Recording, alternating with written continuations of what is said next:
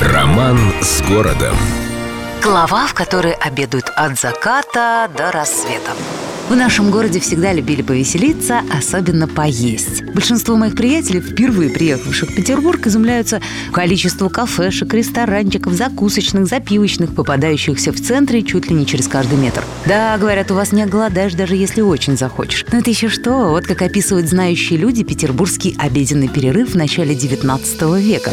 Обычная средненькая трапеза состояла из пяти-шести блюд, причем сочетались обычные удивительные заморские кушанья и привычные русскому желудку желудку народные рецепты. Кулебяка и гречневая каша соседствовали на столе с трюфелями и страсбургскими пирогами. Квас запивали тонкими рейнскими винами, а водочку шампанским, чтоб не скучно было. Тут же стоял, ожидая своего часа десерт из мороженого, простого отечественного варенья, сухих конфектов и зелодивных фруктов, привезенных на кораблях из далекого далека. В общем, наши люди не стеснялись совмещать приятное с модным.